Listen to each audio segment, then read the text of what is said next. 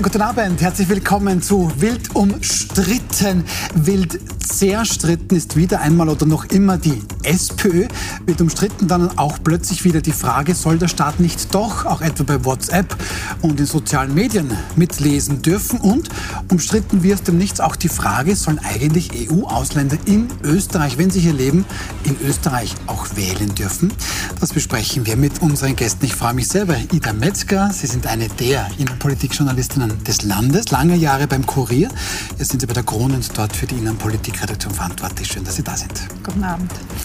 Ich freue mich auf und über Robert Willecker. Sie sind an sich deutscher Politikberater, in Brasilien geboren, das ist spannend, in Franken aufgewachsen und schreiben unter anderem Reden für den oberösterreichischen Landeshauptmannstellvertreter Manfred Heim-Buchner, FPÖ. Schön, dass Sie da sind. Guten Abend.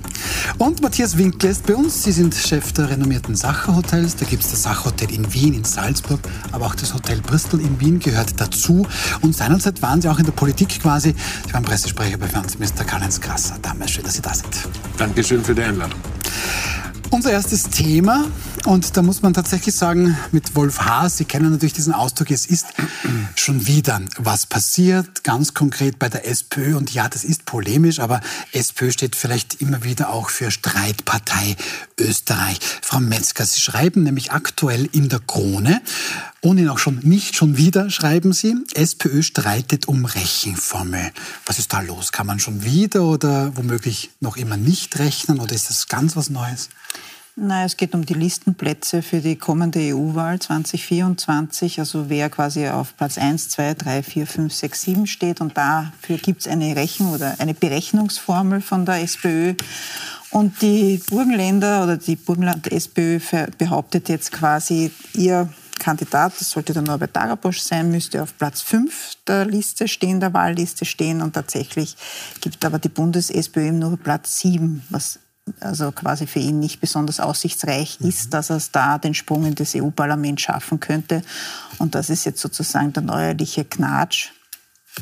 Äh, und deswegen wurde gestern auch nur der Platz 1 bis 6 äh, quasi nominiert, weil die Burgenländer jetzt quasi den Norbert Darabosch noch nicht eingemeldet haben für den siebten Platz. Und morgen gibt es jetzt eine Sitzung im Burgenland, eine Landesparteivorstandssitzung und dann wird man sehen, wie es weitergeht.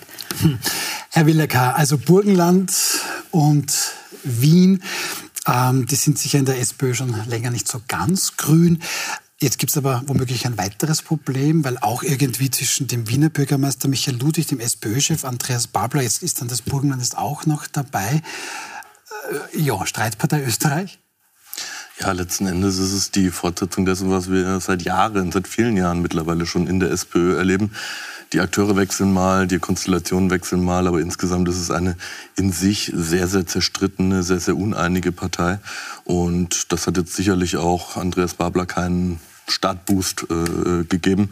Ähm, letzten Endes muss man sagen, es ist alles verpufft, was man sich eigentlich im Vorhinein mal erwartet hat, was man dachte, jetzt, jetzt kommt jemand, der vielleicht ein bisschen Zug in die Sozialdemokratie hineinbringt. Der reißt das Ruder äh, Der reißt das Ruder rum, aber abgesehen jetzt von den Querelen, die es offenbar innerparteilich gibt, auch bei der Person Andi Babler frage ich mich, okay, wo wo sind da jetzt die Ansätze? Wo ist da jetzt eigentlich diese, diese Begeisterungsfähigkeit, die auch medial immer kolportiert wurde? Wo ist da dieser Dreiskirchener Bürgermeister, der hemdsärmlich dann auf einmal die Massen um sich schart? Ähm, wo ist der Mann, frage ich mich. Bleiben wir da vielleicht noch ein bisschen bei diesem jetzt erneuten Streit. Herr Winkler, die SPÖ stellt ja schon fast selbstverständlich den Anspruch, das Land zu regieren. Jetzt bin ich wieder polemisch und entschuldige mich dafür, aber scheinbar kann man da die eigene Partei nicht ordnungsgemäß regieren. Ja, ich möchte den, den Vorrednern oder Vorrednerinnen zustimmen. Das bloße Tauschen von Führungspersönlichkeiten hat halt zwei, drei Wochen für teils lustige, teils dramatische und letztlich aber ergebnislose Öffentlichkeit gesorgt. Ja. Ich glaube, im Nachhinein sieht man, wie großartig Frau Rendi Wagner die Partei im Griff hatte.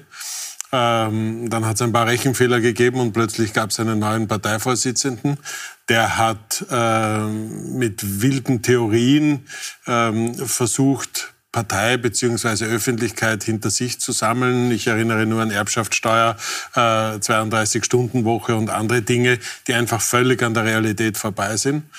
Und äh, kann halt jetzt die tiefen Gräben, die es gibt, die auch inhaltlicher Natur sind, nicht zuschütten. Und bei erstmöglicher Gelegenheit äh, versucht man sich wieder in eine Formel zu retten.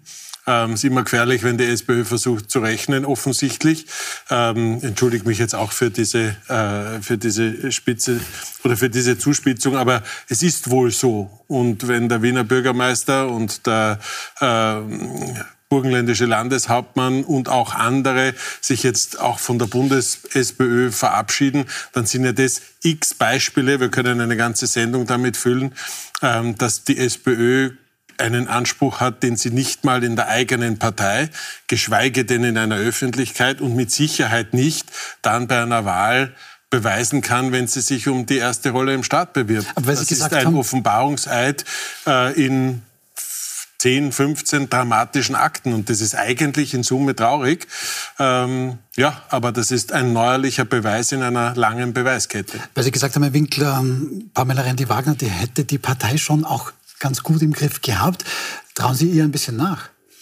Ich glaube, dass die Frau Rendi Wagner erstens die erste weibliche Parteivorsitzende der SPÖ war, die man gerade in der SPÖ auf eine ganz wilde Art und Weise ähm, demontiert hat. Demontiert hat, wenn man es ganz freundlich sagen will.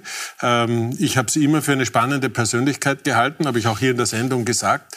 Und der Umgang mit ihr war schon ein ganz gutes Beispiel für den Zustand der SPÖ. Und jetzt sind es halt wieder Männer, ein Dreiskirchner Bürgermeister, der Bundespolitik schnuppert und, wie man sieht, äh, eher scheitert als Erfolg bringt. Denn nach einer versuchten Anfangseuphorie, nach Rechenfehlern und all diesen Dingen, sehen wir heute die SPÖ, wenn wir uns Umfragen anschauen, dort, wo sie unter Frau Rende Wagner auch war, ähm, mit ein paar sozusagen Peinlichkeiten dazwischen. Schauen wir uns Umfragen an, weil Sie das ansprechen, Herr Winkler. Das wäre jetzt quasi die aktuelle Sonntagsfrage. Also kennen das, würde jetzt am Sonntag gewählt werden. Wem würden Sie da Ihre Stimme geben? Da steht die SPÖ derzeit bei 21 Prozent, die ÖVP bei 22. Die FPÖ ist da, ja, seit Monaten vorneweg und zwar mit großem Respektsabstand 32 Prozent, Grüne 10, Neos 9, die KPÖ wäre hier bei 3 Prozent, würde damit nicht den Einzug in den Nationalrat schaffen. Frau Metzger, die Partei kommt da offensichtlich nicht vom Fleck. Man ja, sumpert ein bisschen herum, 2021, 22. Rendi Wagner wurde angesprochen, die war dann schon noch mal knapp bei 30, wenn das jetzt auch schon länger her ist. Woran hapert es aus Ihrer Sicht? Naja, also die 32-Stunden-Woche ist ja eigentlich schon wieder weg. Also von der hört man ja seit Wochen nichts mehr. Das Einzige, was jetzt eigentlich übergeblieben ist, ist, ist so quasi, dass jedes Kind ein warmes Essen haben soll. Und das Zweite sind die Vermögens- bzw. die Erbschaftssteuer. Und das ist halt ein bisschen dürftig. Man hat irgendwie das Gefühl, es kommt sonst nichts. Es kommt immer nur diese Vermögens- und die Erbschaftssteuer und, und jetzt diese neue Kampagne, die vorige Woche gestartet hat, konzentriert sich wieder auf das.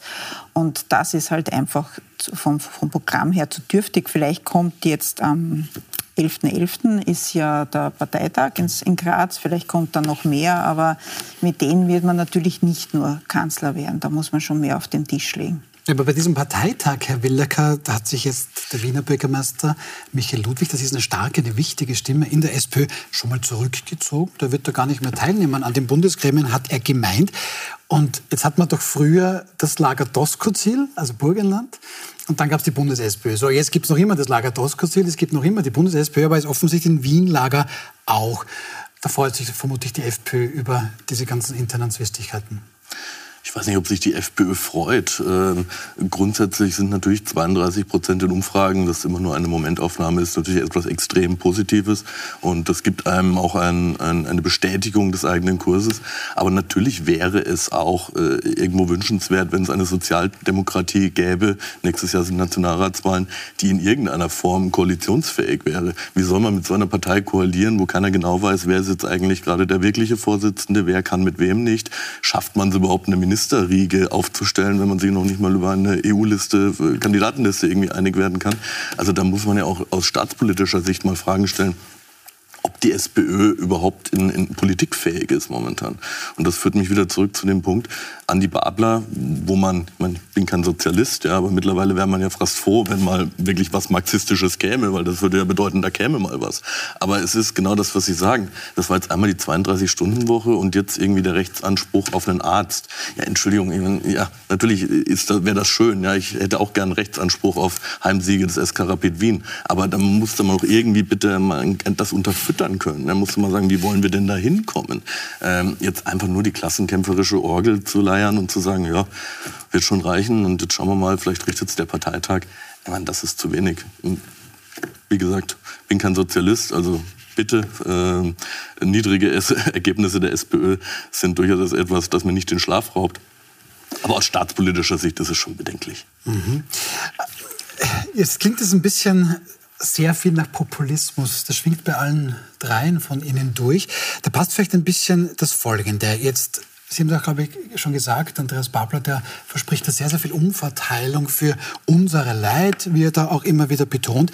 Das WIFA, das Wirtschaftsforschungsinstitut, entlarvt das jetzt, wenn man so möchte, weil, Herr Winkler, die sozialstaatliche Umverteilung in Österreich ist sogar ausgesprochen groß. 80 Prozent der Menschen im Land, und das sind nicht alles Arme, profitieren davon. Das heißt, im Umkehrschluss zahlen 20 Prozent, nur noch 20 Prozent in diesen Staat ein. In der Presse schreibt Gerhard Hofer heute in seinem Leitartikel dazu, das zitieren wir, fühlen sich denn von diesen 20 Prozent noch immer viele gebraucht, wertgeschätzt, weil da meint Herr Hofer, das wären ihm die wichtigen, die halten den Sozialstaat am Laufen. Aber von den einen werden sie verächtlich als Eliten diffamiert, von den anderen als Ausbeuter, denen man ruhig noch mehr Geld abknöpfen kann, vor allem wenn es sich um Unternehmer handelt. Spricht Herr Hofer da, er ist nicht hier, wir können ihn nicht fragen, ein bisschen auch die Andreas Babler-Politik an? Naja, es beginnt damit, glaube ich, einen Parteitag am 11.11. .11. zu machen, am Faschingsbeginn. Das ist vielleicht keine kein, kein, kein gutes Vorzeichen, unter dem das steht. Und, Entschuldigung, wenn ich unterbreche, am Landesfeiertag der Burgenländer, wo dann wieder ein Großteil der SPÖ-Burgenländer nicht teilnehmen werden. Da sind wir wieder ja. bei diesem Gesamtthema, mhm. wie gehe ich mit mhm. einer Öffentlichkeit um, wie führe ich eine Partei etc. Also da zeigt sich schon auch, dass die neue Führung äh, jedenfalls nicht besser ist als die, die gerade bei der Tür hinaus gejagt wurde. Zu Ihrer Frage kommend, ähm, ich glaube, um ein Bild zu bemühen, der Patient Österreich hat Zahnweh. Und die SPÖ mit 32-Stunden-Woche, mit der anderen, äh, mit, mit einer Reichensteuer und all diesen Dingen tut in Wahrheit nichts anderes, als zu sagen, esst weiter Schokolade, ist überhaupt kein Problem. Ähm, das, was wir brauchen, sind Politikerinnen und Politiker, die jetzt den Mut zur Wahrheit haben. Nämlich das, was wir tun, ist nicht weiter leistbar, ist nicht weiter finanzierbar. Die Zahlen, die Sie genannt haben, 20 Prozent zahlen für die anderen 80 Prozent. Äh, und das ist ja eine Entwicklung die hat ja begonnen und geht weiter. Das heißt, wenn wir in die nächsten Jahre vorausrechnen, werden immer weniger Menschen immer mehr Steuer zahlen für immer mehr Menschen, die weniger arbeiten wollen. Und das ist etwas, was in der zweiten Klassen Volksschule, glaube ich, schon errechenbar ist, dass das nicht funktionieren wird. Das heißt, in Wahrheit brauchen wir nicht Politikerinnen und Politiker, die sagen, wir müssen weniger arbeiten, sondern Politikerinnen und Politiker, die die Wahrheit sagen und sagen, wir müssen mehr arbeiten, wir werden länger arbeiten müssen. Alles andere ist letztlich eine Form von von Augenauswischerei, insbesondere den nächsten Generationen, die das dann zahlen müssen. Wir sind heute in einer Situation, wo fast ein Viertel des Budgets in die Unterstützung und Stützung des Pensionssystems geht, weil die mit ihren Beiträgen, das Pensionssystem mit den eigenen Beiträgen gar nicht mehr auskommt. Und in so einer Situation zu sagen, kürzer arbeiten, weniger arbeiten etc. Wir, sind, wir betreiben ein, ein, ein wunderbares touristisches Geschäft. Ähm, wir suchen Menschen, alle anderen Branchen suchen Menschen, Menschen, die arbeiten. Wir versuchen aus Teilzeit Vollzeit zu machen. Und die SPÖ kommt und versucht das Gegenteil zu predigen. Das haben Menschen auch jetzt vor Tablets, Bildschirmen, Zeitungen, wo auch immer längst überrissen, dass das gar nicht funktioniert. Das heißt, diese billige, vermeintlich billige Form des, des Populismus ist in Wahrheit teuer, ist nicht mehr bezahlbar und wird auch von niemandem mehr geglaubt. Das heißt, so wie sich die SPÖ gerade darstellt, das nimmt ja niemand mehr ab und die 20 Prozent kommen nicht von ungefähr. Und wer profitiert davon? FPÖ und Kickel. Und ob man sich darüber freuen soll, ähm, da kann man unterschiedlicher Meinung sein. Aber ich bin beim Herrn Willackert, wo wir sagen müssen, egal ob man SPÖ wählt oder nicht, aber eine sozialdemokratische Stimme mit einer Meinung dahinter, das würden wir uns alle wünschen. Bloß es gibt sie nicht. Wir haben aber gesagt, die SPÖ stagniert bei 21 Prozent. Die ÖVP, gut, ist bei 22 Prozent. Was macht die jetzt so viel anders? Letzten Endes ist das bei der ÖVP ein Normalisierungseffekt. Man darf ja nicht vergessen, wo stand denn die ÖVP unter Mitterlehner, bevor ein Sebastian Kurz Bei 18, 19 Prozent. Die stand genau da letzten Endes, plus minus ein, zwei Prozent, wo sie jetzt auch steht. Und jetzt ähm, Karl Nehammer in allen Ehren, aber er ist halt einfach kein Sebastian Kurz, was die Begeisterungsfähigkeit angeht, diesen dieses Momentum, das hat man als Partei auch nur alle paar Jahre, das muss man sagen. Das hat ähm, Sebastian Kurz jetzt auch erstmal aufgebraucht. Und letzten Endes ohne diese Begeisterungsfähigkeit und in einer Koalition mit den Grünen, wo man halt auch sehr jetzt aus meiner Perspektive inkonsequent ist in sehr Schlüsselthemen wie Migration und Asyl, ja, dann ist es auch nichts, wo man dann in lichte Höhen entschweben kann. Ähm, ja, ich, nein, ich wollte nur sagen, also der Fairness halber muss man bei der ÖVP dazu sagen, jetzt abgesehen davon, also durch den Absturz oder der Rücktritt von Sebastian Kurz, dass da natürlich äh, einiges am Image-Schaden äh, kaputt gegangen ist, muss man halt sagen, die ÖVP ist halt schon in Regierungsverantwortung und es gibt in Europa kaum eine Regierung, die derzeit nicht irgendwie in den Umfragen unter Druck ist. Die SPÖ ist aber nicht in Regierungsverantwortung, da sehe ich den großen Unterschied, und schafft es aber trotzdem nicht, über die ÖVP drüber zu steigen von den, bei den Umfragen. Und da merkt man halt schon, dass das Themensetting offenbar nicht das Richtige ist.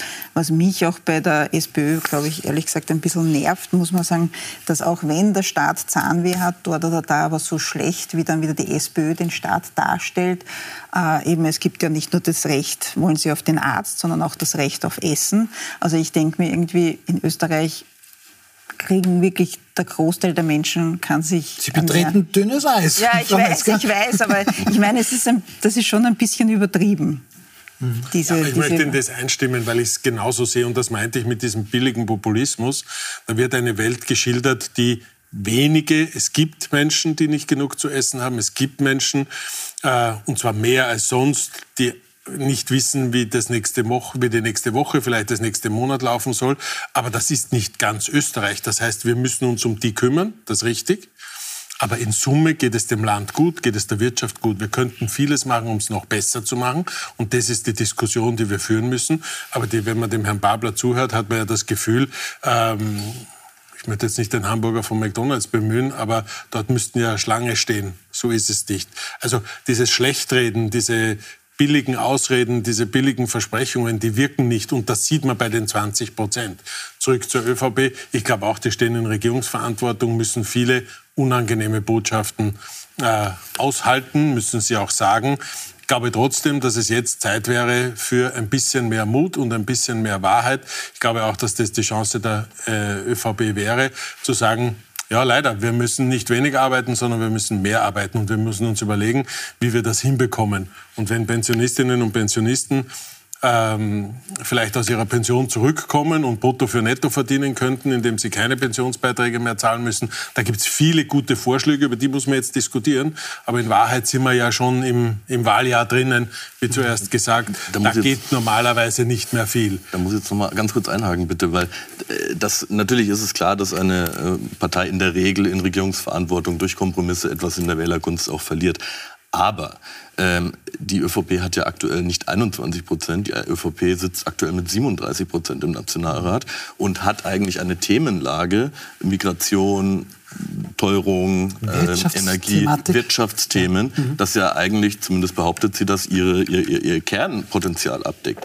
Ja, wenn ich jetzt als 37 Prozent Partei, die den Kanzler stellt, die den Finanzminister stellt, die den Innenminister stellt, ähm, nicht schaffe, in irgendeiner Form diese Politik abzubilden und dann Leute auch abzuholen bei dieser Themenkonjunktur, dann muss ich auch mal fragen, was bei mir in der Partei eigentlich falsch läuft. Also das sind jetzt nicht, das sind keine gottgegebenen Umstände, die leider nicht zu ändern sind. Bleiben wir bei Ihnen, Herr Willacker. Es tun sich da nämlich in der SPÖ womöglich auch noch weitere neue Probleme auf, die womöglich auch Handlung von Andreas Babler erfordern. Denn wir sind jetzt beim Nahostkonflikt. Einige in der sozialistischen Jugend, die haben sich da jetzt offen antisemitisch geäußert, wie ganz konkret jetzt auch zum Beispiel, da gibt es nämlich auch ein Video, Lukas F., ähm, der ist Teil des Bezirksvorstandes der sozialistischen Jugend Wien-Alsergrund. Dort mag man Andreas Babler ganz besonders gerne. Und schauen Sie mal, was dieser Lukas F. auf einer Pro-Palästina-Demo vor kurzem gesagt hat. Wenn jemand fragt, auch ein israelischer Zivilist, warum ist alles so grausam, dann gibt es nur eine einzige Antwort, und zwar die Existenz des israelischen Apartheid- und Terrorstaates. Und wenn dieserjenige wissen will, wie das beendet werden kann, dann indem dieser israelische Terror- und Apartheidstaat weg ist. Nur so.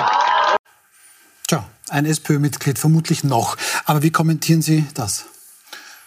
Schauen Sie, was ich nicht verstehe, ist die Überraschung, die teilweise über solche Äußerungen herrscht. Es gibt von der Frau Margit Reiter, die äh, das Buch Die ehemaligen geschrieben hat, eine Geschichte über die FPÖ mit äh, Fokus auf die Zeit nach dem Nationalsozialismus, das jeder gelesen hat im innenpolitischen Österreich. Und da gibt es noch ein zweites Buch, das sind 400 Seiten über den Antisemitismus in der österreichischen Linken. Dieses Buch hat komischerweise keiner gelesen. Ähm, wer es doch getan hat, den kann nichts davon überraschen, was wir gerade sehen. Wer den 1. Mai sich angeschaut hat in den vergangenen Jahren, geschaut hat, welche Gruppierungen dort mitlaufen, äh, den kann nichts davon überraschen. Wer die, die Schwesterparteien der SPÖ anschaut, die, die deutsche äh, Jusos haben mit der Vaterjugend äh, kooperiert, haben sie jetzt mittlerweile aufgelöst. Aber das kommt ja alles von irgendwoher. Und ähm, dass Andreas Babler es dann letzten Endes auch nicht schafft, zum einen solche Themen zu antizipieren. Ich muss ja als Parteichef wissen, was ich für Leute in der Partei habe. Ich muss dann vielleicht auch vorher Gespräche führen, so nach dem Motto, liebe Freunde, wie seht ihr das, wie seht ihr das und was habt ihr vor, äh, euch darüber zu äußern? Und es ist natürlich tödlich, dass man bei so einer Aussage dann tagelang, ich, oder korrigieren Sie mich, aber bis jetzt eigentlich nichts vom Parteichef gehört hat. Und das schwächt einen natürlich in, immens in so einer Situation. Ida Metzger, damals nichts gehört vom Parteichef. Haben Sie was gehört? Nein, ich habe auch nichts gehört. Ähm, aber das ist generell auch seine Schwäche. Ich meine, er hat zwar damals zum Beispiel, um jetzt einen Themenwechsel ganz schnell zu machen, aber auch bei der Kleingartensiedlung hat er als erstes, da hat, er, hat man was von ihm gehört, aber er hat sich nicht durchgesetzt. Also offenbar fehlt ihm da, entweder ist er so beschäftigt, dass er noch, weil es ist natürlich schon ein Unterschied, Dreiskirchen als Bürgermeister zu managen oder eine so große Partei, entweder ist er noch so damit beschäftigt, in diese Rolle hineinzuwachsen, dass er es nicht schafft, sich auf diese Probleme, die aber eine schlechte Außenwirkung haben, da durchzugreifen, oder er schätzt es falsch ein von der Wirkung. Herr Winkler, ich bin kein Parteichef zum Glück für die Partei und für mich, aber entweder, wenn ich mich dann nicht melde, dann sehe ich das vielleicht gar nicht so kritisch, was ich hier höre, oder ich kann tatsächlich mich nicht durchsetzen. Beides ist problematisch. Ähm, ja, und zwar unterschiedlich problematisch. Wenn er selber nicht so sieht, dann ist es ein wirklich elementar großes Problem. Und wenn er sich nicht durchsetzen kann, dann ist es ein kleineres Problem. Aber wenn er nicht versteht, dass dieser junge Mann ähm, in der Sekunde, wo das Video öffentlich ist, und zwar in dieser Sekunde ausgeschlossen werden muss aus dieser Partei, ähm, dann hat er Politik nicht verstanden. Und wenn diese Kleingartensiedel-SPÖ-Geschichte äh, immer noch kursiert, dann hat er auch Politik nicht verstanden. Ähm, und da muss man sagen, das ist ganz elementar Führungsschwäche. Und Führungsschwäche in so einer Zeit, wenn man den Kanzleranspruch stellt, geht halt nicht. Wenn er an so kleinen Aufgaben scheitert, äh, ich meine, was kann schwierig sein, ein, einen äh, völlig vom Weg abgekommenen jungen Herrn aus dem Alsergrund äh, anzurufen und sagen, du, das hat bei uns keinen Platz. Da muss zehn Minuten später eine OTS-Aussendung draußen sein, über die Bildschirme der Journalistinnen und Journalisten flattern und idealerweise nach neun Minuten ist er nicht mehr Parteimitglied. Mhm. Äh, und wenn das nicht funktioniert, das ist das Einmaleins, das sind die kleinsten Kleinigkeiten. Da muss man nicht lang, auch als Dreiskirchner Bürgermeister muss man so agieren. Also da muss man nicht in irgendeine Rolle hineinwachsen, sondern wenn das nicht funktioniert, dann hat das was mit einer Selbstaufgabe oder mit einem Offenbarungseid zu tun. Äh, so kann man in der Bundespolitik und in der österreichischen Bundespolitik einfach nicht agieren. Na, ich wollte nur eben bestärken und sagen, das ist halt das Einmaleins der Politik. Also, und wenn er dann, wenn er wirklich Kanzler werden will und im Kanzleramt sitzt, dort werden ja die Probleme nicht einfacher, sondern noch viel komplexer. Und da kann man sich dann vorstellen, oder äh, was dann für ein Chaos herrscht. Ne? Ich möchte aber schon betonen. Und, und, wenn er selber nicht tut, wo ist der Generalsekretär, wo ist genau. die Clubobfrau, wo sind die alle? Ja? Wenn er selber, ich weiß es nicht, gerade irgendwo beschäftigt wäre, um mit Doskozil über, eine burgenländische, über den burgenländischen Platz 7 zu diskutieren, ja, dann muss es jemanden anderen geben. Das heißt, dieses Bild, dass nicht nur der Parteiobmann, sondern auch die von ihm ausgewählten Persönlichkeiten dahinter gar nichts dazu sagen, und wir haben alle gemeinsam die Hoffnung, dass das nicht eine inhaltliche Frage, sondern nur eine organisatorische ist, ja, dann muss man sagen, so jemand darf den Führungsanspruch äh, eigentlich nicht einmal stellen, aber sicher nicht bekommen. Wobei ich hier der Vollständigkeit halber ergänzen möchte, dass die SPÖ ohne zu zögern den sogenannten Fünf-Parteien-Beschluss dann sofort nach dem Terrorangriff auf Israel natürlich mit unterzeichnet hat. Also das sollte jetzt hier auch erwähnt sein. Dann wechseln wir das Thema und bleiben trotzdem irgendwie beim gleichen Thema. Sie haben es mitbekommen, in nur zweieinhalb Wochen mehrere verbotene Pro-Palästina-Demos in Österreich mit teilweise antisemitischen Hetzparolen. Im ganzen Land werden israelische Fahnen, ein insbesondere in Österreich sehr, sehr heikles Symbol, heruntergerissen, beschädigt, besudelt. Teilweise soll es zu Mobbing bzw. auch Beschimpfungen gekommen sein. Herr Winkler, dann sind wir da vermutlich sehr, sehr unfair. Das ist schon auch eine emotionale Situation, in der wir da ist alles sind, und zwar alle in dem Land. Aber da fragt man sich doch immer mehr, ist der Staat hier hilflos? Kann der das in zweieinhalb Wochen nicht ganz anders managen? Ich glaube, die äh, Erwartungshaltung von uns allen wäre das. Mhm. Aber Sie spielen ja an auf die Frage, was können, was darf die Polizei, was kann die Polizei. Ähm, und da haben wir, glaube ich, ungleiche Waffensituationen im, im, im Moment, Waffen im übertragenen Sinn. Mhm. Ähm, und wir, wir diskutieren ja die Frage, der Staatstrojaner, wenn man so will. Ähm, was darf die Polizei? Darf die Polizei in die Handys äh, von verdächtigen Terrorpersonen etc.? Wir haben hier den Verfassungsgerichtshof, der dazu Nein gesagt hat. Wir haben auch eine politische Stimmungslage, wo man sagen muss, nein, will man eigentlich nicht. Aber ich möchte, also nicht alles, was hinkt, ist ein Vergleich, aber das ist ungefähr so, als würde man einem Ladendieb sagen, du zwischen 16 und 18 Uhr ist die Kasse unbesetzt. Ja, also wir ermöglichen terroristischen Personen ähm, auf diversen Kanälen abhörsicher zu kommunizieren und erwarten aber von der Polizei oder von der Staatspolizei, dass sie möglichst im Vorhinein schon alles, alles weiß und da mithört und mit aufpasst. Also ange, angesprochen auf die Frage Staatstrojaner, von mir ein klares Ja, um, um, um der Polizei die Möglichkeiten auch zu geben, ähm, die sie benötigt. Und diese Staatstrojaner können ja viel mehr als Aber nur mithören. Das sagt die Verfassungsministerin Karolina Edstadler, ÖVP, schon. Und natürlich will das auch die Polizei. Frau Edstadler meint, ja, wir brauchen für die Polizei die Möglichkeit, hier in dem Fall ist das jetzt WhatsApp hineinhören zu können. Telefonüberwachung ist nur möglich, wenn sie vom Staatsanwalt angeordnet und vom Richter bewilligt wird. So weit, so nachvollziehbar. Frau Metzger, also wir wissen ja teilweise, wer jetzt diese Leute sind. Man hat da ja auch mitgeschrieben bei dieser großen Demo da am Wiener Stephansplatz, die sehr kurzfristig verboten worden oder untersagt worden ist. Also man kennt diese Personen schon, man weiß aber eigentlich gar nicht, was die so im Internet alles tun.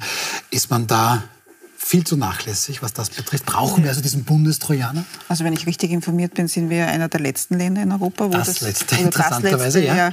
Land, wo das nicht möglich ist. Und äh, ich finde es nur sehr spannend, weil im Vergleich zum Urschuss, wo jeder Chat, der abstrakt relevant für die politische Aufklärung ist, an die Öffentlichkeit kommt, also mhm. egal welchen Jet der Herr Kleiner und die Frau Crisper im, im Urschuss haben wollen, der wird geliefert, da ist die Privatsphäre vollkommen egal. Und bei äh, solchen Personen, die vielleicht die öffentliche Sicherheit gefährden und möglicherweise einen Terroranschlag oder sympathisieren oder da mithelfen wollen. Oder antisemitische Hetze ja, genau, betreiben, das da, ist ein anderes Da hat, hat dann die Polizei sehr viele Schranken. Also ich glaube, dass man das schon sehr wohl überdenken sollte. Herr Willecker, soll man das überdenken? wenn es nutzt, den politischen Gegner da irgendwie dumm aussehen zu lassen, dann kann ich das alles ja veröffentlichen, aber nicht, wenn es um Terror geht. Da darf die Polizei nicht reinschauen. Schauen Sie, ich verstehe den Reflex oder vielleicht auch die, die Meinung, dass äh, im Angesicht schlimmster Verbrechen ähm, und immer, immer dann äh, diskutieren wir in der Regel anlassbezogen über Überwachung, die Forderung nach mehr Überwachung da ist. Äh, wir haben das auf europäischer Ebene gehabt mit den Messenger-Diensten, damit Kinderpornografie effektiv bekämpft werden kann. Wir haben das jetzt gehabt im Zuge von Terrorismus. Und da ist es extrem schwierig, aus dieser Emotionalität heraus eine sachliche Ebene rauszulösen und zu sagen, diskutieren wir mal darüber. Weil es ist natürlich schon so, dass die wesentlichsten Grund- und Freiheitsrechte, die wir haben, immer Abwehrrechte gegen den Staat waren. Als solche wurden sie auch erkämpft. Ähm, da ging es jetzt nie darum, ob sich jetzt einzelne gesellschaftliche Gruppen untereinander jetzt äh, gut oder schlecht verstehen, sondern das sind ganz klar Abwehrrechte gegen einen Staat. Und dem Staat jetzt blindlings stärkste Instrument, Sie haben gerade völlig zu Recht gesagt, ein Staatstrojaner kann weit mehr als einfach nur mithören, in die Hand zu geben, ähm, halte ich für einen potenziell sehr gefährlichen Weg. Weil schauen Sie sich an, lesen Sie mal die Bücher von Edward Snowden und so weiter. Das ist etwas weiterentwickelt in den USA mit NSA und den ganzen drei Kürzelbehörden. Ähm, Dort hat das ein Ausmaß angenommen, auch in anderen Teilen der Welt wie in China.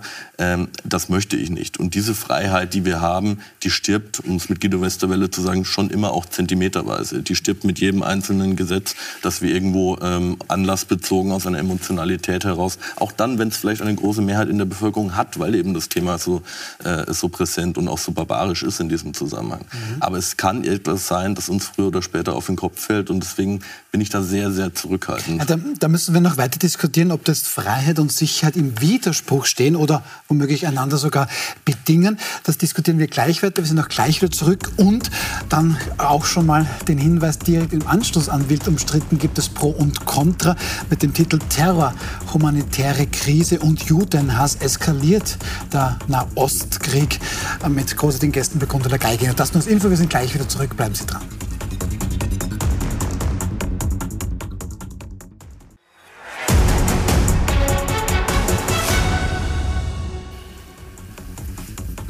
Willkommen zurück bei Wild umstritten. Wir diskutieren die sehr, sehr heikle Frage, das heißt auch angesichts der antisemitischen Vorfälle in Österreich, die haben sich in nur zweieinhalb Wochen vervierfacht. Und da gibt es auch Menschen, die in Österreich jüdischen Glaubens sind und tatsächlich Angst haben vor körperlichen Übergriffen. Und da diskutieren wir die Frage, ob der Staat da womöglich zu zahnlos ist. Wir haben schon gesagt, ja, vielleicht puh, Bundestrojaner beziehungsweise WhatsApp, dass man das auch mal überprüfen kann, weil das können die österreichischen Behörden tatsächlich nicht. Und da hat Robert Willerker ein Zitat von Guido Westerwelle, das war der damalige deutsche Bundesaußenminister, gesagt, die Freiheit würde zentimeterweise sterben, Herr Winkler. Das ist sicher richtig. Die Frage ist, äh, was ist derzeit die größere Bedrohung? Und wir sehen, dass Terror eine wesentliche Bedrohung unserer Gesellschaft, unseres Gesellschaftsbildes ist. Und wenn wir jetzt den Bundestrojaner noch einmal oder den Staatstrojaner uns mal ansehen, dann geht es ja dann nicht nur ums Abhören von irgendwelchen Telefonaten auf WhatsApp oder anderen äh, Messenger-Diensten, sondern auch das Implement, also so, so, ein, so, eine, so eine Software kann ja auch die Kamera aktivieren, kann das Mikrofon aktivieren, kann auf einem Computer äh, Daten auslesen und äh, quasi Schnüffelsoftware sagt man auch dazu. Ähm, und das ist natürlich ein massiver Eingriff in die persönliche Freiheit und die persönlichen Freiheitsrechte. Aber die Frage, was ist hier das schützenswertere Gut? Und insofern bin ich beim Herrn Willacker, als ich sagen würde, das kann man natürlich für, nicht für Kleinstdelikte, aber gerade für Terrorverdächtige kann das ein Mittel sein, um präventiv auch äh, als Polizei oder als Staat tätig zu werden. Und wenn wir uns das am Beispiel Deutschland anschauen, Sie haben zuerst schon festgestellt, es ist Österreich das einzige Land in der Europäischen Union, das das nicht tut. Und wenn man sich das in Deutschland anschaut, dann wird das fünf bis zehn Mal pro Jahr genehmigt. Also da kann man jetzt nicht von einer massiven, mhm. äh, von einem massiven Einschnitt in die, in die einzelnen Freiheitsrechte oder in die persönlichen Freiheitsrechte ja, aber bringt das dann überhaupt was? Weil wir sind jetzt naja, immer kleiner. Es, es, es, zeigt, dass es dass sehr wohl sehr sorgsam damit umgegangen so, wird. In die Richtung, okay. Und natürlich nur von einem Richter genehmigt werden muss und natürlich nur bei entsprechend gesicherten Verdacht und so weiter und so fort. Also ich glaube, dass wir das brauchen, einfach um diese Waffengleichheit mit Terroristen herzustellen. Und gleichzeitig müssen wir aber in unserer Demokratie soweit auch, glaube ich, Vertrauen und in den Rechtsstaat Vertrauen haben, dass ein Richter das nicht im Vorbeigehen, sondern erst nach wirklich evidenter Aktenlage freigibt. Aber ohne das wird die Waffengleichheit nicht, nicht äh, herstellbar sein. Und noch einmal, dann haben wir das Signal an Terroristinnen und Terroristen gesendet, bei uns könnt ihr am Computer machen, was ihr wollt, in den Messenger-Diensten, was ihr wollt, denn unsere Polizei darf dort nicht mithören. So ein Signal ist verheerend natürlich gegenüber solchen Menschen. Es ist ein bisschen skurril und erinnert uns vielleicht auch an andere Debatten, weil Sie es gesagt haben, die Deutschen zum Beispiel, die machen das. Ja, die machen es letztlich auch ein bisschen für Österreich, um jetzt stellvertretend für einen ausländischen Dienst zu sein. Terrorismusexperte Nikolaus Stockhammer, wir haben mit ihm gesprochen. Erklärt uns, wie das funktioniert zu einem Verdachtsfall kommt, ist es so, dass wir abhängig davon sind, dass andere Nachrichtendienste, Geheimdienste diese Informationen über Messenger-Datenzugriff besorgen und uns diese geben. Wir können es selbst nicht, können und dürfen es selbst nicht derzeit. Ja? Und das ist verlogen, weil wir auf demselben Wege die Informationen generieren, aber so tun, als ob wir das quasi von woanders, also wir unabhängig sein. Ja? Jetzt erinnern wir uns an den möglichen Terroranschlag auf die Regenbogenparade in Wien. Da waren die Informationen von ausländischen Behörden. Ist das nicht ein bisschen ja, skurril? Ähm, Sie wollen ja sicherlich auch, Herr Willecker, ein sicheres Österreich. Jetzt sind aber abhängig von anderen, weil die eigentlich das machen, was wir nicht wollen, aber dennoch brauchen, um Gefahren abzuwehren. Das ist skurril. Das kann man als skurril betrachten, aber auch das ist natürlich letzten Endes eine Form europäischer Zusammenarbeit. Ähm, Länder wie Österreich, die nun mal sehr klein sind, können einfach nicht in diesem Maßstab auch militärisch äh, für die eigene Verteidigung sorgen, wie das vielleicht auch größere Länder können. Dafür gibt es auch ähm, äh, Zusammenarbeit wie die, die Organisation für, für Sicherheit und Zusammenarbeit, OSZE, dafür gibt es europäische Behörden und so weiter und so fort. Das ist jetzt grundsätzlich erstmal nichts absolut Schlechtes. Ähm, anknüpfend an das Zitat, was Sie vorhin jetzt gebracht haben, mit der Freiheit, die zentimeterweise stirbt, das kann man dann noch weiterspinnen. Sie können mit dem Argument von mehr Sicherheit jede Freiheit, die wir haben, äh, streichen. Weil mehr Sicherheit ist immer möglich. Und mehr Sicherheit und, und weniger Risiko ist etwas, das tendenziell bei den Leuten immer gut ankommen wird. Aber am Ende ist dann halt nicht mehr viel von dem übrig, was wir als liberale Demokratie, was wir als freiheitliche Demokratie. Aber, aber noch einmal, lass mal die, lass mal die Kirche den, den, den, einen, den einen Gedanken äh, dazu. Ähm, Letzten Endes ist das ja auch wieder eine Symptombekämpfung. Wir tun so, als wäre der Staat jetzt momentan nicht in der Lage, irgendwas dagegen zu tun. Das stimmt ja nicht. Wir könnten jederzeit endlich mal etwas ähm, etablieren, einen Grenzschutz, der diesen Namen auch verdient. Wir könnten endlich mal anschauen, was wird eigentlich in diesen Moscheen gepredigt, wer sind diese Leute, von wo werden sie bezahlt. Ähm, da brauche ich keinen Messenger-Dienst überwachen. Das in größtenteils ist das ja alles bekannt, wo diese Radikalisierungen stattfinden. Also ich möchte Ihnen da schon stark widersprechen, weil es geht ja nicht um, machen wir das eine oder das andere. Bin bei Ihnen, das soll man auch tun. Aber die elektronischen Daten, sozusagen aus, aus, aus, aus dem Blickwinkel, wir dürfen hier auf gar keinen Fall in jedwede persönliche Freiheit eingreifen, der Polizei zu vorzuenthalten, selbst bei dringendem Terrorverdacht, und das ist das und nur das ist die Diskussion, das ist eine, da muss ich sagen, da lügen wir uns selbst ganz ordentlich in die Tasche. Und wir müssen auch als Gesellschaft bereit sein zu sagen, Terror ist eine wesentliche Bedrohung. Wir unterschätzen die wahrscheinlich. Wir wissen nicht mal, was auf diesen Kanälen passiert. Und wir brauchen ein approbates, ein ordentliches Mittel gegen diese Menschen, Terroristinnen und Terroristen. Und noch einmal das Beispiel Deutschland, das heute nur, nur, kurz nachgelesen, ich hoffe, die Zahl stimmt, zwischen fünf und zehn Mal pro Jahr in diesem Riesenland Deutschland wird das von einem Richter genehmigt. Also es geht hier nicht um systematisches Mitlesen von E-Mails oder systematisches Einschleusen von Software, sondern es geht darum, haben wir nicht nur auf dem physischen Grenzschutz und ähnlichen äh, physischen Ereignissen, haben wir auch digital die Möglichkeiten, gegen Terroristinnen und Terroristen vorzugehen. Und das fehlt uns derzeit. Und dann dürfen wir uns nicht wundern, wenn wir letztlich auf deutsche Geheimdienste angewiesen sind, um von dort Informationen zu bekommen. Ich glaube, das Bedrohungsszenario Terrorismus ist größer als die höchstpersönliche Freiheit in Ausnahmefällen, noch einmal, es geht ja nicht darum, um systematisches Mithören, sondern es geht darum, einem Richter, einem Staatsanwalt, einer Polizei die Möglichkeit zu geben, bei genau geregelten Tatbeständen im Extremfall auch dieses Mittel anzuwenden. Andernfalls, noch einmal mein Vergleich, ist es ungefähr so, wenn ich dem Ladendieb sage, zwischen 17 und 18 Uhr kommt, sitzt niemand an der Kasse.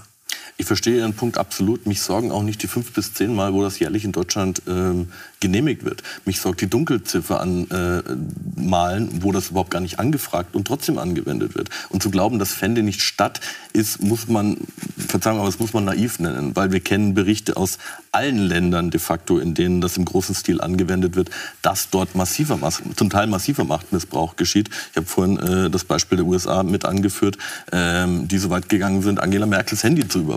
Ja? Und äh, das ist zu glauben, dass man, dass das nur für Terroristen gilt, dass das nur für die Bösen gilt. Ich habe ja nichts zu verbergen. Das ist keine aber wer Form hat von, von, Handy überwacht? von nicht der deutsche Geheimdienst, sondern es waren andere Geheimdienste. Entschuldigung, ich habe hab jetzt den Punkt nicht. Es waren ja nicht die deutschen Geheimdienste, die die, die die, eigene Bundeskanzlerin überwacht haben, sondern es waren ausländische Geheimdienste. Ja, es war ein, ein, ein, ein Beispiel für den Machtmissbrauch. Auch da, auch da die Frage, Machtmissbrauch gibt es, die Möglichkeit gibt es immer, aber da gibt es einen Rechtsstaat, mit dem darf entsprechend... Ich, darf, ich da, darf ich da kurz rein? Weil der Herr Willecker hat anders als Sie es ähm, vielleicht annehmen, aber ich gebe ihm zu 100 Prozent recht. Wir werden überwacht, dass die Hälfte reicht.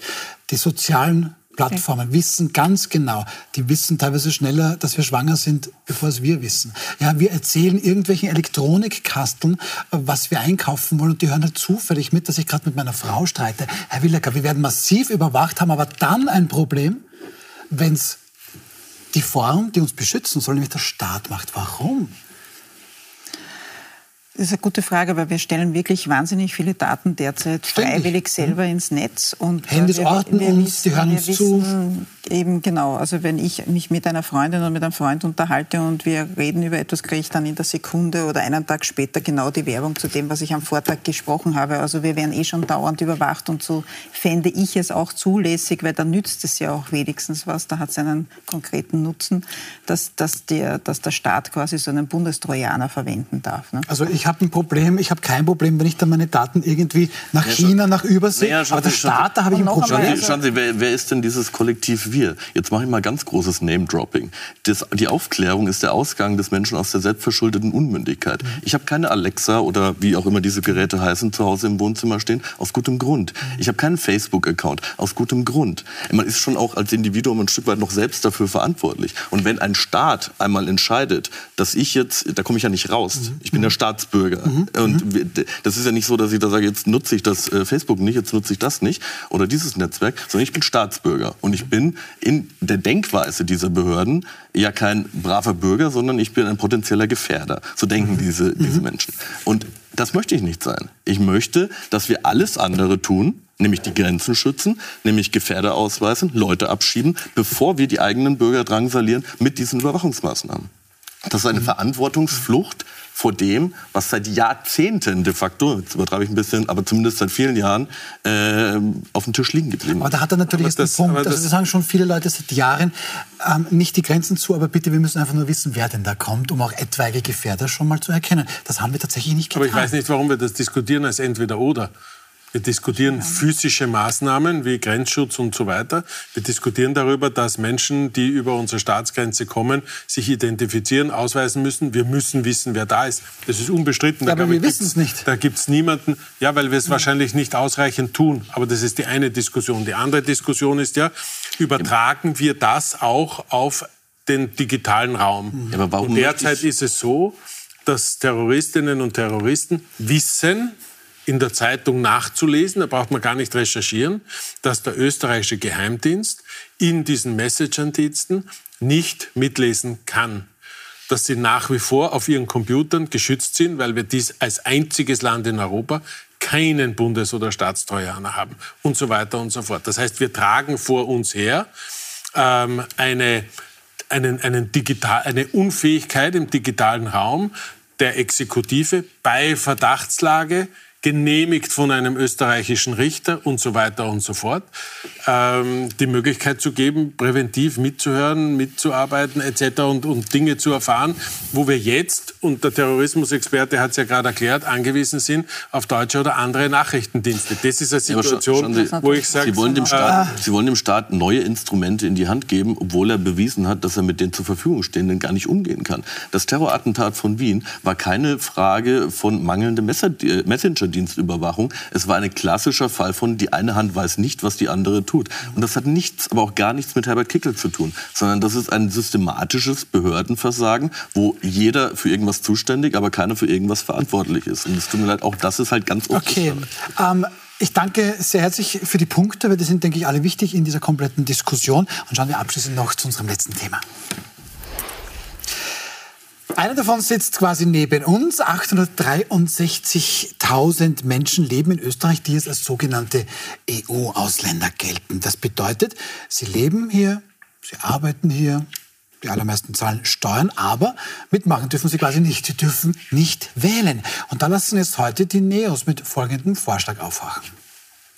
Wir nehmen jetzt die Sondersitzung morgen im Nationalrat wieder zum Anlass, einen diesbezüglichen Antrag für ein Wahlrecht für EU-Bürgerinnen und EU-Bürger auf allen Ebenen in Österreich einzufordern. 1990 gab es 400.000 Menschen weniger, die in Wien gelebt haben, aber mehr Wahlberechtigte als bei der letzten Gemeinderatswahl. Das heißt, wir sehen, dass in über 30 Jahren Wien massiv gewachsen ist, was ein gutes Zeichen ist, um über 400.000 Menschen, wir aber weniger Wahlberechtigte haben als damals. Und das ist ein klares Demokratiedefizit in unserer Stadt. So, lieber Herr Willecker, da spricht ja Christoph Wiederkehr auch von Ihnen. Sie sind an sich deutscher Staatsbürger. Wenn das hier durchgeht, dann können Sie in Österreich wählen. Freuen Sie sich? Nein. Warum nicht? äh, nein, ich bin ganz klar der Meinung, dass eine Unionsbürgerschaft keinen Anspruch auf Wahlrecht in einem Nationalstaat, dem man nicht selbst angehört, begründen sollte. Ähm, das ist jetzt nicht nur ein Stück Papier, das man hat, sondern das ist ein Bekenntnis zu einer äh, Volksgemeinschaft. Und wer über die Geschicke dieser Gemeinschaft mitbestimmen äh, möchte, der soll sich dann bitte auch quasi diesem Formalakt unterziehen und sagt, okay, ich, oder Formalakt, aber halt diesen, dieses Bekenntnis abgeben, ich möchte Staatsbürger werden mhm. und ich möchte auch ein Teil äh, dieser, dieser Schicksalsgemeinschaft äh, sein. Da da kann jeder, auch ich habe meine persönlichen Gründe, warum ich äh, nicht um die Staatsbürgerschaft ansuche. Die, kann, die hat jeder sicherlich, aber dann darf ich mich auch nicht beschweren und ich beschwere mich auch nicht. Es ist in Ordnung, dass man das als EU-Bürger auf Kommunalebene machen kann. Kann man jetzt darüber diskutieren, in welchem Ausmaß. Ich finde es in Ordnung, aber äh, alles, was darüber hinausgeht, bitte nicht. Frau Metzger, was halten Sie von diesem NEOS-Vorschlag, dass EU-Bürger nach einem halben Jahr in Österreich schon wählen dürfen? Sie schütteln schon den Kopf? Nein, halte ich auch für keine gute okay. Idee. Weil erstens einmal, jetzt stelle ich mir mal vor, ich bin ein halbes Jahr in Österreich, komme mit meiner Familie, muss einmal schauen, wo die Kinder in die Schule, in den Kindergarten gehen. Also da werde ich mich mhm. nicht so viel um Politik kümmern mhm. und schon ein Gefühl bekommen, welche Partei oder welcher Parteivorsitzende für was in dem Land steht. Und das Zweite ist, ähm, manche kommen für ein, zwei, maximal drei Jahre, die wählen dann und gehen dann wieder weg und haben hier mitbestimmt und spüren aber gar nicht die Konsequenzen, die sie vielleicht quasi durch ihre Wahlstimme mit ausgelöst haben. Mhm. Und das ist jetzt auch irgendwie nicht wirklich fair gegenüber den, Länd also den Menschen, die hier im Land bleiben und leben viele Jahrzehnte. Mhm. Herr Winkler, was halten Sie davon? Beziehungsweise, jetzt habe ich da zwei ablehnende Stimmen gehört. Wie stehen Sie dazu? Und wieso haben die Nächstes offensichtlich so gar nicht bedacht, was unsere beiden Gäste hier sagen? Ich bin einmal verwundert, so ein Thema in so einer Zeit. Ähm, ich habe niemanden in den letzten Monaten getroffen, der dieses Thema aufgeworfen hat und der gesagt hat, da haben wir ein Problem, da müssen wir etwas ändern. Also warum dieses Themensetting? Erschließt sich mir nicht. Inhaltlich würde ich sagen, EU-Bürgerinnen und EU-Bürger dürfen ja in Österreich schon wählen, dürfen ja auf Kommunalebene, sprich Gemeinde, Bezirk, dürfen sie wählen. Ich glaube, das macht auch Sinn, das hat sich bewährt. Aber dort, wo es um Nationalrat, also letztlich auch gesetzgebende Instanzen, wo auch Pflichten damit verbunden sind oder Rechte damit verbunden sind. Da geht es um äh, Bundesheer, Zivildienst, Schöffentätigkeit bei Gericht und so weiter und so fort. Ähm, das sollte ein Thema sein, das an die Staatsbürgerschaft geknüpft ist. Wer in einem Staat über diese Körperschaft mitreden möchte, kann ja versuchen, Staatsbürger oder Staatsbürgerin zu werden. Darüber, glaube ich, kann man diskutieren, wie man das, ähm, wie man das bei Bedarf schnellstmöglich ähm, anbieten kann oder machen kann. Aber sonst, wer in Österreich quasi zu Gast ist, soll nicht über unsere Gesetzgebung äh, mitbestimmen können. Aber kurze Nachfrage. In der EU gilt das Prinzip, dass die Warenfreizügigkeit, aber eben auch die Personenfreizügigkeit, dass wir uns überall bewegen können, wohin wir wollen. Wir dürfen da auch leben und so weiter. Könnte es da nicht trotzdem irgendwo dazu, dazu wählen oder reicht es dann schon, ja, wenn noch einmal, in der also Gemeinde? Ich, ich glaube, ich bin Staatsbürger eines Landes. Ja. Ähm, und als solcher habe ich dort Rechte und Pflichten. Und das Wählen der Gesetz gebenden äh, Einheiten, wenn man so will, dem, dem Nationalrat, ist Staatsbürgerrecht. Und nur weil ich jetzt für drei Jahre, für fünf Monate, für zwei Monate, wo auch immer im Ausland lebe, kann ich ja eh regional mitbestimmen in meinem Bezirk etc., kann mich da auch einbringen. Aber ich möchte, dass die österreichischen Gesetze auch von österreichischen äh, Wählerinnen und Wählern über österreichische Politikerinnen und Politiker bestimmt werden und nicht von auf Zeit Österreichern oder Teilzeit-Österreichern, wenn man so will. Teilzeit-Österreichern, das ist auch wieder was Neues. Okay, ich denke, da sind Sie jetzt alle drei einig. Dann bedanke ich mich auch sehr, sehr herzlich bei Ida Metzger, bei Matthias Winkler und äh, bei Herrn Willacker. Für Sie jetzt noch ganz wichtig, jetzt geht es gleich weiter mit einem Pro und Contra bei Gundula Geiginger mit dem Titel Terror, humanitäre Krise und Judenhass eskaliert. Der Nahostkonflikt. Großartige Gäste gibt es. Ariel Musikant wird hier sein, der Vizepräsident des Jüdischen Welt Kongresses. Ingrid Steiner-Gaschis ist Außenpolitikchefin beim Kurier. Hasnain Kasim, Autor und Schriftsteller. Thomas Schmiedinger, Politologe mit dem Schwerpunkt Naher Osten. Und es gibt auch gleich ein Gespräch äh, mit Rabbiner Schlomo Hofmeister. Gut, und jetzt sage ich noch, wenn Sie morgen in Wild umstritten erwarten dürfen, neben meiner Wenigkeit werden hier sein Ex-Gesundheitsministerin Andrea Ktolski, Pressejournalistin Anna-Maria Wallner und Autorin Veronika Born-Mehner. Und jetzt einfach dranbleiben. Es geht gleich weiter mit Brund Kontra mit dem Titel Terror, humanitäre Krise und Judenhass.